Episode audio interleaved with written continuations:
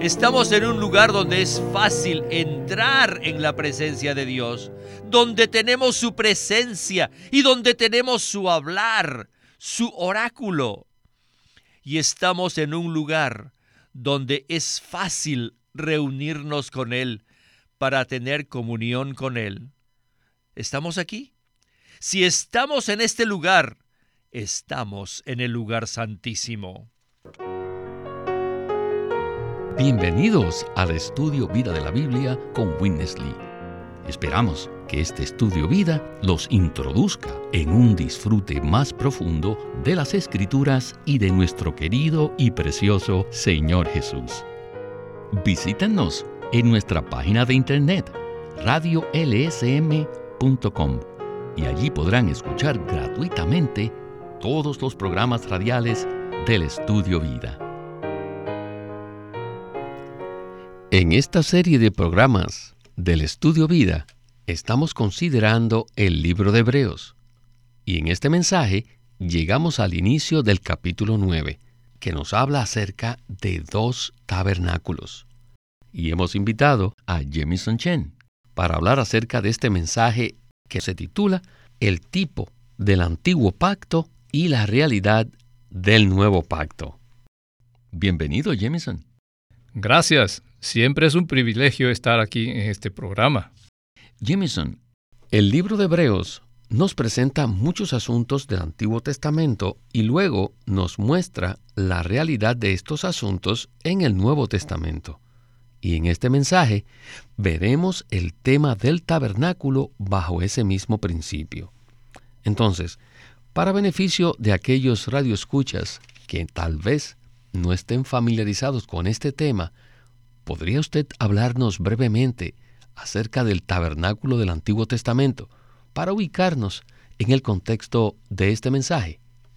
Bueno, creo que la mayoría de nuestros radioescuchas están familiarizados con el cautiverio de Israel en Egipto y cómo Moisés fue enviado por Dios para sacarlos y conducirlos a la tierra prometida. Y en su viaje a la tierra prometida tuvo lugar el desarrollo de este asunto del tabernáculo. El tabernáculo constaba de varias partes. Primero, el atrio exterior, en el que estaba el altar de bronce, que representa la cruz de Cristo, y el lavacro, que representa el lavamiento del agua en la palabra y la renovación del Espíritu Santo. Luego estaba el lugar santo, o el primer tabernáculo tal como se describe en Hebreos 9.2. Y en el lugar santo estaba la mesa de los panes de la proposición, el candelero y el altar de oro del incienso. La mesa de los panes representa el hecho de ser reconfortados al alimentarnos de Cristo, al alimentarnos de Dios. El candelero indica el resplandor y la iluminación.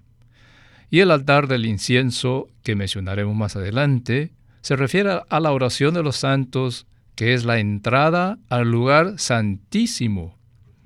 En el lugar santísimo, que era el segundo tabernáculo, según Hebreos 9.3, estaba el arca del pacto, que tenía dos querubines sobre la tapa o cubierta del arca.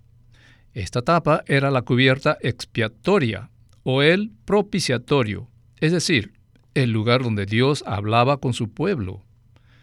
En el lugar santísimo, Dios estaba ahí con su gloria Shekinah, y la cubierta expiatoria era el lugar en donde Dios se reunía con su pueblo y hablaba con su pueblo por medio del sumo sacerdote.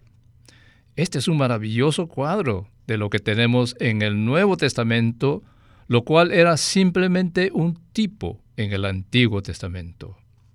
El primer tabernáculo, es decir, el lugar santo, era un tipo. Y veremos que de hecho el segundo tabernáculo, es decir, el lugar santísimo, era más que un tipo, era una realidad, pero no había forma de entrar allí. Estaba restringido solamente al sumo sacerdote una vez al año. Gracias, Jameson. El tabernáculo es un cuadro muy significativo. De hecho, el Antiguo Testamento describe con gran detalle la manera como estaba edificado sus dimensiones exactas y los muebles que contenía. Cada una de estas cosas es muy significativa y son un cuadro de la experiencia que tenemos de Cristo en el Nuevo Testamento. Hoy hablaremos acerca de algunas de esas cosas. Bien, escuchemos a Witness Lee en el primer segmento de este mensaje. Adelante. Como ustedes saben, existen dos tabernáculos. El primero es el lugar santo. Y el segundo es el lugar santísimo. Hasta ahora esto es muy sencillo. Pero a la mayoría de las personas les es muy difícil comprender que estos dos tabernáculos son símbolos y ambos simbolizan un pacto. Existen dos pactos, el antiguo pacto y el nuevo pacto.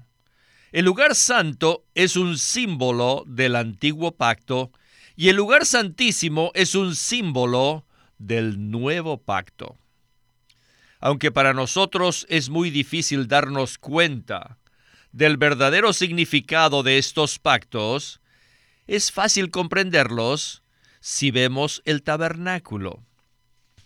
Pero recuerden que el lugar santo simboliza el antiguo pacto y el lugar santísimo simboliza el nuevo pacto.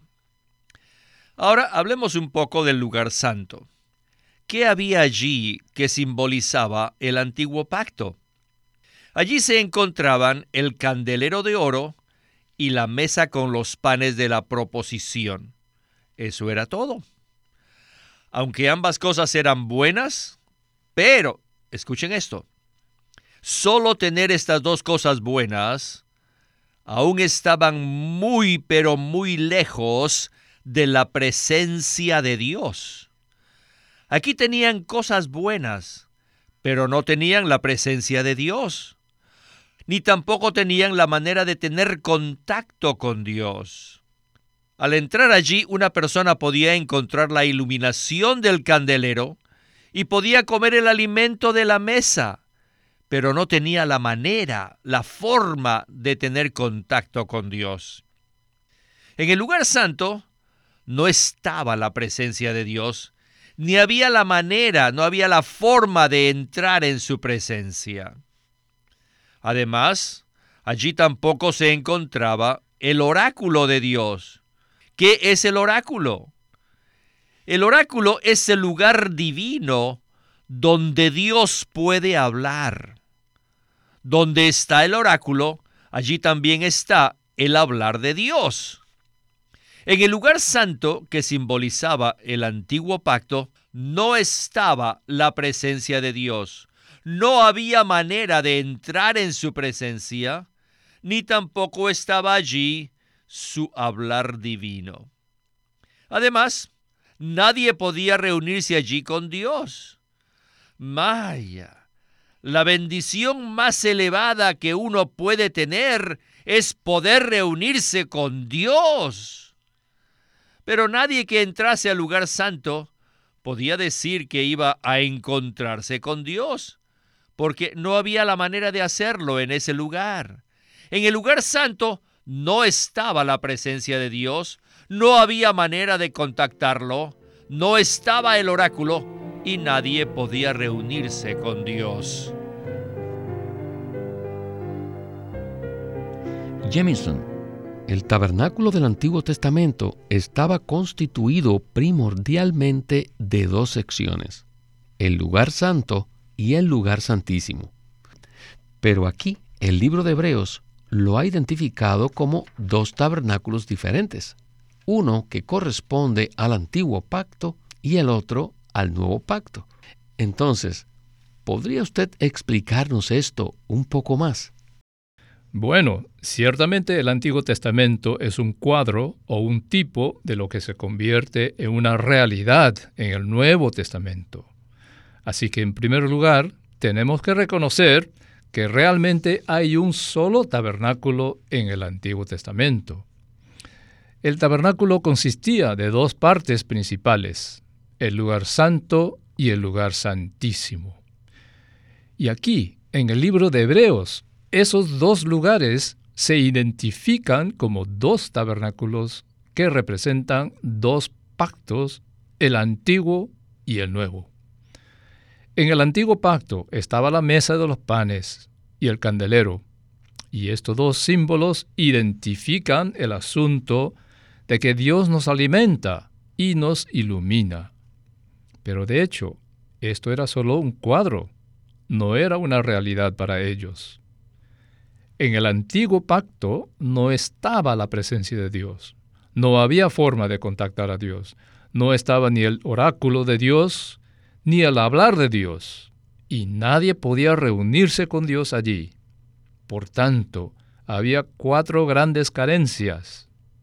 Anteriormente mencioné el altar de oro del incienso en relación con el lugar santo, porque el Antiguo Testamento se refiere a que ese altar estaba ubicado en el lugar santo.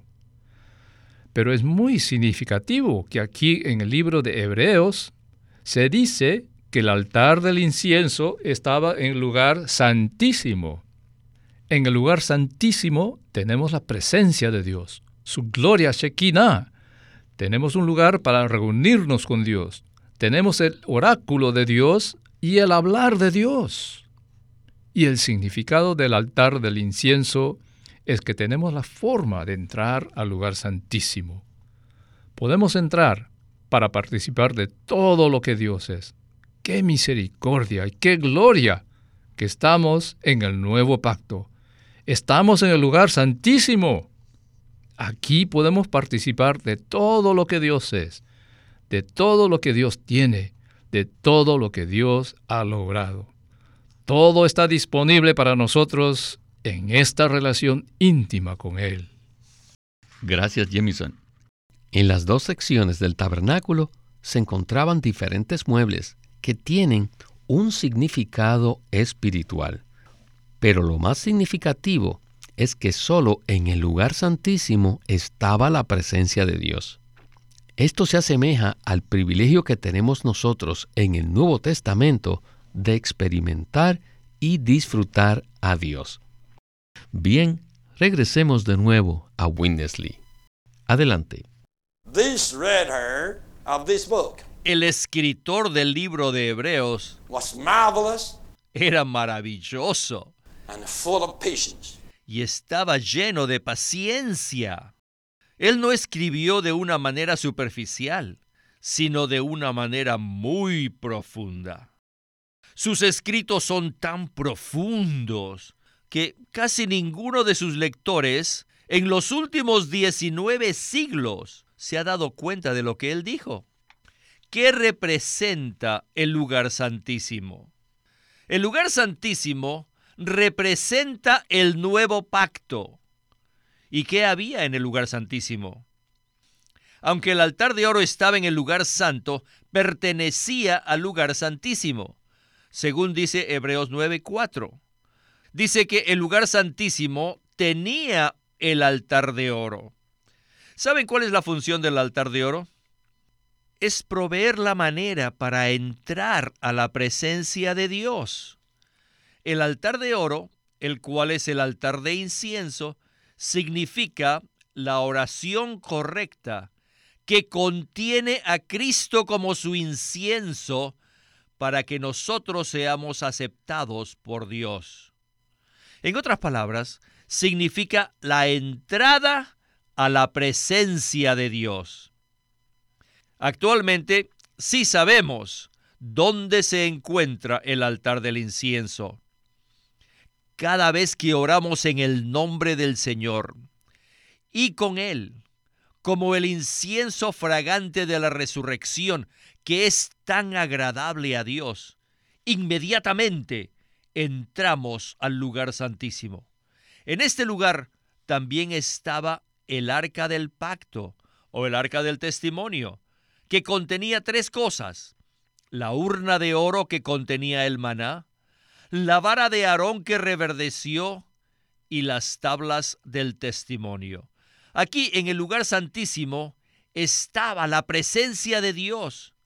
No solo era el camino a la presencia de Dios, sino que era la presencia misma de Dios. Y encima del arca, que es la tapa misma del arca, que se llamaba el propiciatorio o la cubierta propiciatoria, este era el lugar mismo donde estaba el oráculo, el lugar desde donde Dios hablaba. Y aquí también es el lugar donde nos reunimos con Dios y con la reunión con Dios tenemos la comunión con Dios. Les digo, hermanos, este es el nuevo pacto, simbolizado por el lugar santísimo. Como cristianos, todos tenemos que considerar dónde estamos hoy día. Estamos en un lugar donde hay cierta luz y donde hay cierta alimentación, pero sin la presencia de Dios, ni el hablar de Dios, ni la manera de reunirnos con Él. No. ¿Estamos en un lugar así? Por supuesto que no. Estamos en un lugar donde es fácil entrar en la presencia de Dios, donde tenemos su presencia y donde tenemos su hablar, su oráculo.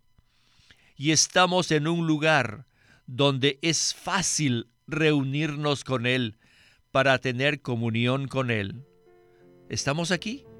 Si estamos en este lugar, estamos en el lugar santísimo. Jamison, a medida que consideramos todos estos ítems o mobiliario del lugar santísimo, vemos todo esto con relación a su aplicación simbólica a fin de que podamos experimentar la presencia misma de Dios. Sin duda, este es un tema muy profundo y muy rico en su interpretación. ¿Qué tal entonces si usted nos hace un resumen de estas características? Bueno, en primer lugar, el altar del incienso pertenece al lugar santísimo. Y el altar del incienso indica una forma muy particular de entrar en la presencia de Dios en el lugar santísimo. Este altar tenía el incienso, lo cual indica que Cristo se mezcla con nuestras oraciones. Así que las oraciones en su nombre se mezclan con Él en nuestro acercamiento a Dios. Venimos a Dios a través de Cristo, en Cristo y con Cristo. Esto nos da una maravillosa entrada a la presencia misma de Dios. Alabado sea el Señor. Esto está disponible para nosotros hoy en día. Se ha abierto a nosotros para que podamos entrar. Por otro lado, el asunto de la presencia de Dios con el arca indica que ahora podemos comunicarnos con Dios y que el propiciatorio es el lugar donde Dios habla con sus hijos, se reúne con sus hijos y habla con ellos. Estamos allí, disfrutando su presencia, y ahí tenemos su hablar, y Él se reúne con nosotros. Temo que es posible que algunos de nuestros queridos creyentes están sufriendo la carencia de estos cuatro puntos.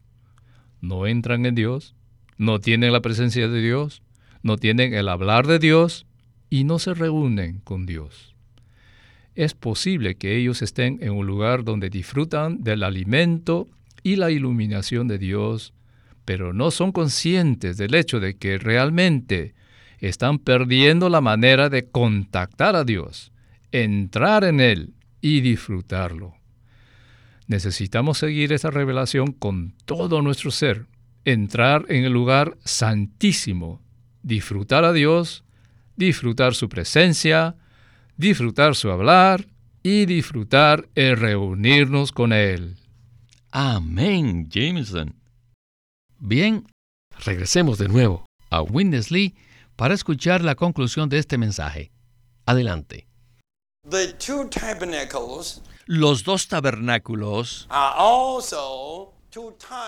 son también dos tipos de dispensaciones de dos eras o épocas. La dispensación del Antiguo Testamento y la dispensación del Nuevo Testamento. Si todavía estamos en el lugar santo, Eso significa que estamos en la era antigua. Si estamos en el lugar santísimo, estamos en la nueva era. El punto más difícil de entender para que tengamos la interpretación apropiada de esta era consiste en que podamos comprender que todo aquello que era una sombra y una tipología en la era del antiguo pacto, ahora es una realidad en la era del nuevo pacto. El antiguo pacto era una sombra, mientras que el nuevo pacto es la realidad. En la era del antiguo pacto se cubrían los pecados, lo cual es una figura del perdón de los pecados en el nuevo pacto. En el antiguo pacto estaba la ley de letras, la cual es una figura de la ley de vida en el nuevo pacto. En el antiguo pacto Dios era el Dios de su pueblo y su pueblo era para él, según la ley escrita. Mientras que en el nuevo pacto Dios es el Dios de su pueblo y su pueblo es para él, pero es ahora según la ley de vida. En la era del Antiguo Testamento tenían los sacerdotes, los cuales enseñaban al pueblo a conocer a Dios según la ley de letras. Pero esto era una sombra de la habilidad interior que tenemos en el Nuevo Testamento para conocer a Dios. Conocemos a Dios por la habilidad interna que tenemos. Todo lo que hay en el nuevo pacto actualmente ya estaba simbolizado por la tipología en el antiguo pacto. El lugar santo era un símbolo del antiguo pacto y al mismo tiempo también era un tipo de la era del Nuevo Testamento. La Biblia no dice que el lugar santísimo era un tipo de la era o de la época del Nuevo Testamento. Solamente el lugar santo era un tipo o una sombra de la era presente. Entonces, ¿qué significa el lugar santísimo? El lugar santísimo no es una tipología, no es un tipo, sino que es la realidad la realidad misma del nuevo pacto. El nuevo pacto es la realidad porque la gloria shequina de Dios está allí, su presencia está allí, su hablar está allí. No era un tipo, sino una realidad. Allí es donde Dios se reúne con su pueblo. Sin embargo, en la era del Antiguo Testamento, no todo el mundo podía entrar al lugar santísimo. Esta es la razón por la cual en Hebreos 9:8 se nos dice que aún no se había manifestado el camino al lugar santísimo. Pero hoy día ya se ha manifestado. Por tanto, no debemos permanecer en el lugar santo, sino que debemos avanzar al lugar santísimo. Cuando estamos en el lugar santísimo, estamos en el nuevo pacto, disfrutando todos los legados del pacto, que han llegado a ser ahora un testamento para nosotros.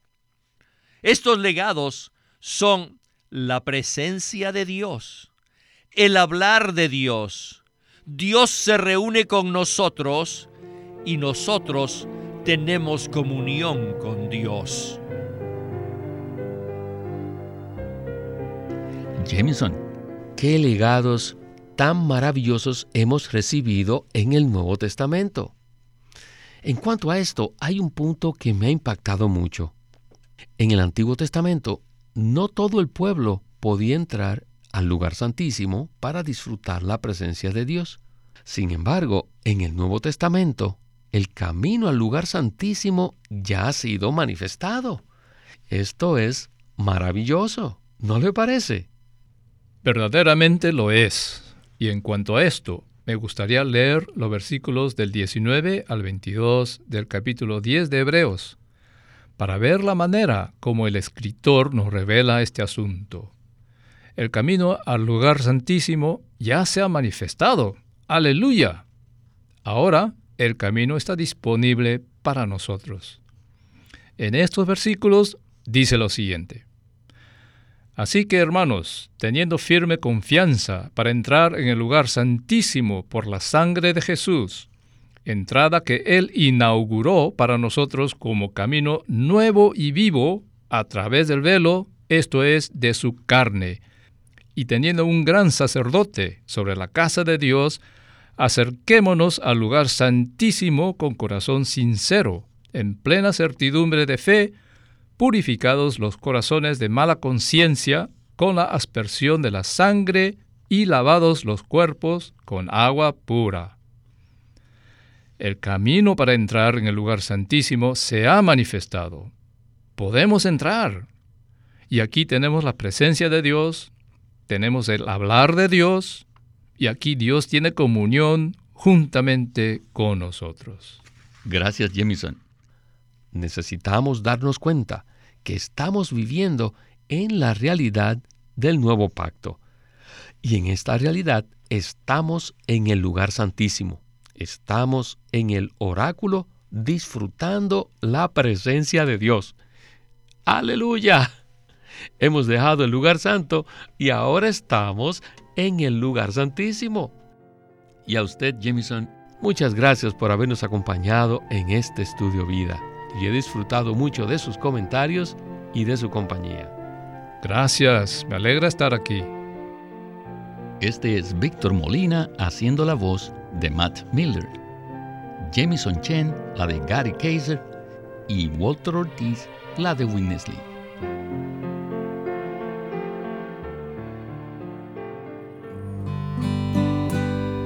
Living Stream Ministry tiene el placer de presentarles el libro titulado El edificio de Dios.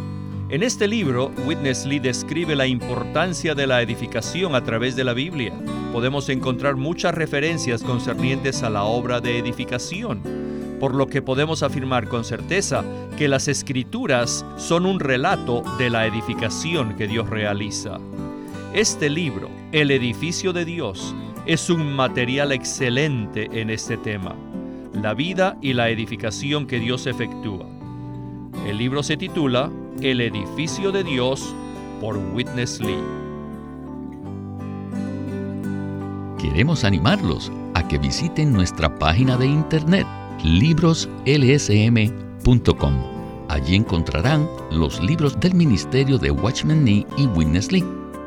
Una vez más, libros lsm.com o llámenos a nuestro teléfono gratuito 1-800-810-1149. 1-800-810-1149. Además, si desean, pueden comunicarse con nosotros enviándonos un correo electrónico a estudiovida.lsm.org.